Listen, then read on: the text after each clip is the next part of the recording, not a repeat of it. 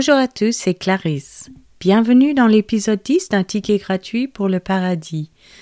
Nous allons commencer par un passage de la Bible. Genèse chapitre 12. L'Éternel dit à Abraham Va-t'en de ton pays, de ta patrie et de la maison de ton père, dans le pays que je te montrerai. Je ferai de toi une grande nation, et je te bénirai. Je rendrai ton nom grand, et tu seras une source de bénédiction. Je bénirai ceux qui te béniront, et je maudirai ceux qui te maudiront. Et toutes les familles de la terre seront bénies en toi. Abraham partit comme l'Éternel le lui avait dit, et Lot partit avec lui. Abraham était âgé de soixante-quinze ans lorsqu'il sortit de Charan. Abraham prit Sarai, sa femme, et Lot, fils de son frère, avec tous les biens qu'ils possédaient et les serviteurs qu'ils avaient acquis à Charan. Ils partirent pour aller dans le pays de Canaan, et ils arrivèrent au pays de Canaan. Abraham parcourut le pays jusqu'au lieu nommé Zichem, jusqu'aux chaînes de Morée. Les Cananéens étaient alors dans le pays. L'Éternel apparut à Abraham et dit, Je donnerai ce pays à ta prospérité. Et Abraham bâtit là un autel à l'Éternel qui lui était apparu. Il se transporta de là vers la montagne, à l'orient de Bethel, et il dressa ses tentes, ayant Bethel à l'occident et Haï à l'orient. Il bâtit encore là un autel à l'Éternel, et il invoqua le nom de l'Éternel.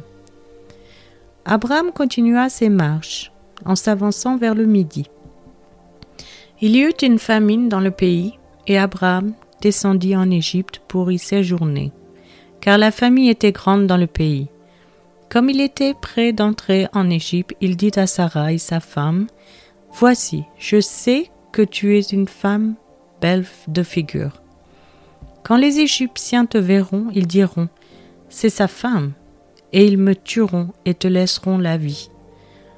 Dis, je te prie, que tu es ma sœur, afin que je sois bien traité à cause de toi, et que mon âme vive grâce à toi. Lorsqu'Abraham fut arrivé en Égypte, les Égyptiens virent que la femme était fort belle. Les grands de Pharaon la virent aussi et la vantèrent à Pharaon. Et la femme fut emmenée dans la maison de Pharaon. Il traita bien Abraham à cause d'elle. Et Abraham reçut des brebis, des bœufs, des ânes, des serviteurs et des servantes, des ânesses et des chameaux. Mais l'Éternel frappa de grandes plaies Pharaon et sa maison, au sujet de Sarai, femme d'Abraham. Alors Pharaon appela Abraham et dit, Qu'est-ce que tu m'as fait? Pourquoi ne m'as-tu pas déclaré que c'est ta femme? Pourquoi as-tu dit c'est ma sœur? Aussi l'ai-je prise pour ma femme? Maintenant voici ta femme, prends-la et va-t'en. Et Pharaon donna ordre à ses gens de le renvoyer, lui et sa femme, avec tout ce qui lui appartenait. Je vais maintenant vous donner une explication afin de vous aider à mieux comprendre ce passage. Y avait-il vraiment eu une famine à l'époque d'Abraham?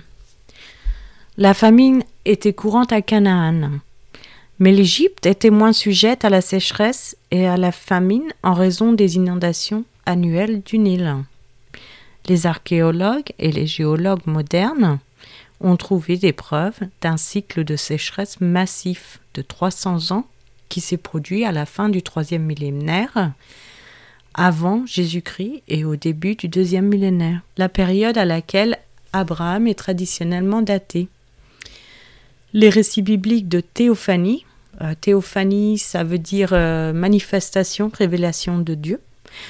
Euh, donc je reprends.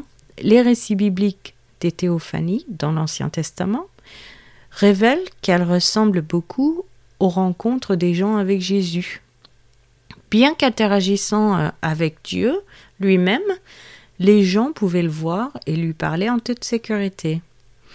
Personne ne peut voir Dieu et vivre, mais quiconque a vu Jésus a vu le Père.